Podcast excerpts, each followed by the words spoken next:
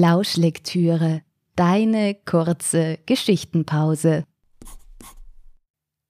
Hallo und herzlich willkommen bei Lauschlektüre, dem Kurzgeschichten-Podcast.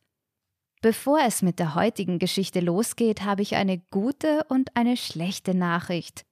Die schlechte, dies ist die letzte Folge von Lauschlektüre vor der Sommerpause. Die gute, es wird nächste Woche noch eine Bonusfolge geben, um die Pause etwas zu verkürzen. Aber nun zur heutigen Folge. Schon mal ein Blind Date gehabt? Veronika hat eins. Und wir begleiten sie dabei. Viel Vergnügen mit Der Traummann. Veronika fuhr sich verlegen durch die Haare, als sie zu dem gut aussehenden Mann am hintersten Tisch des Restaurants trat. Wie vereinbart lag ein grünes Buch vor ihm, wodurch sich Veronika die Peinlichkeit erspart hatte, fälschlicherweise den leicht angetrunkenen Herrn an der Bar anzusprechen. Jetzt blieb nur noch zu hoffen, dass es ihr nicht sofort den Magen umdrehte, wenn ihr Date den Mund aufmachte. Auch das war schon mehr als einmal vorgekommen. Veronika dachte an den muskulösen Spanier mit der irritierenden Fistelstimme vor zwei Wochen und rümpfte leicht die Nase.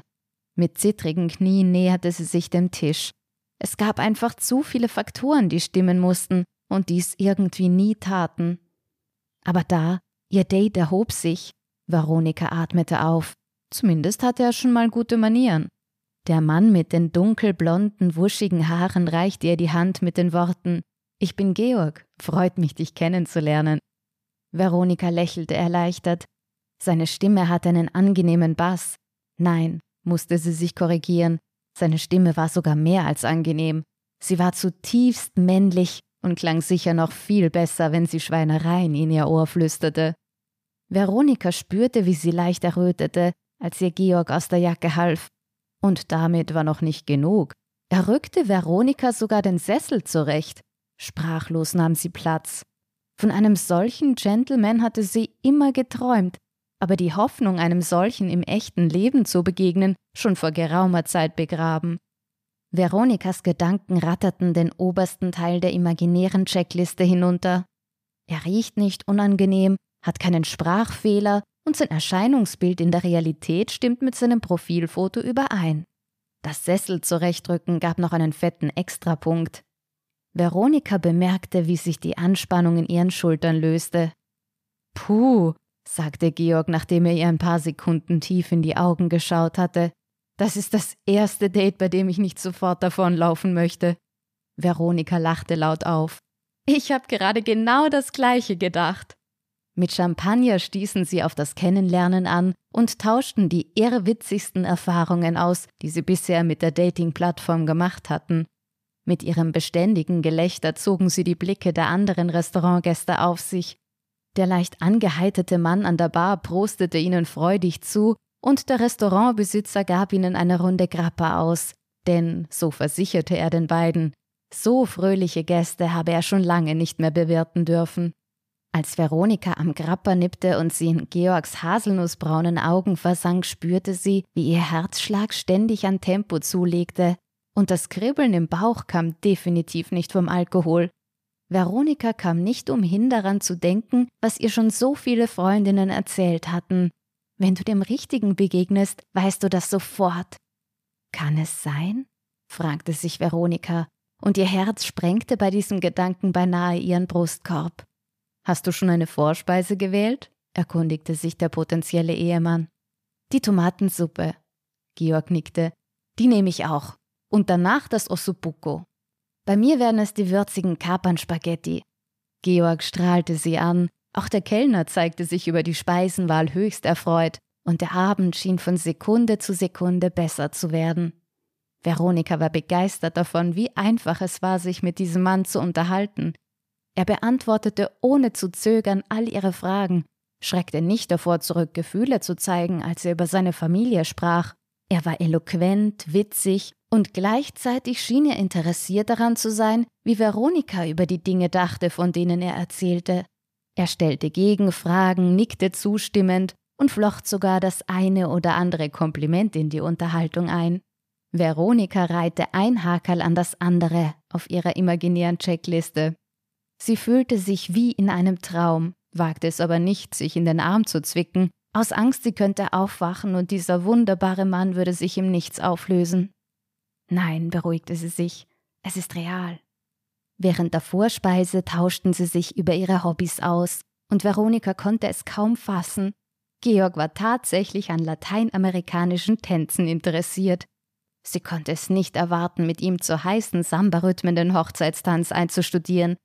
Übertreib nicht, ermahnte sich Veronika selbst, Erst tanzt du mit ihm auf ein paar anderen Hochzeiten, bemühte sie sich um realistischere Gedanken, und alle, inklusive der Bräute, werden mich um diesen Traummann beneiden, dachte sie gleich darauf, wobei ihr ein leises Glucksen entfuhr. Bei der Hauptspeise wurde das Gespräch ernster. Beinahe hätte Veronika das erste Minus verteilt, als Georg seine Ex-Freundin erwähnte. Die Ex beim ersten Date zu erwähnen war schließlich ein untrügliches Zeichen dafür, dass die Vergangenheit noch längst nicht vergangen war. Aber in diesem Fall war die Sachlage etwas anders, denn die Beziehung war nicht aufgrund von Streitereien zu Ende gegangen. Nein, die Freundin war verschieden. Veronika musste ein Lächeln unterdrücken. Endgültiger konnte eine Beziehung nicht beendet werden.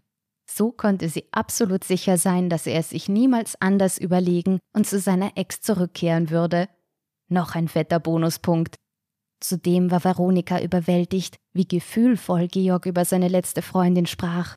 Mit glänzenden Augen erzählte Georg, wie er in ihren letzten Wochen für sie da war und von all den Ängsten, die er in dieser Zeit durchlebt hatte.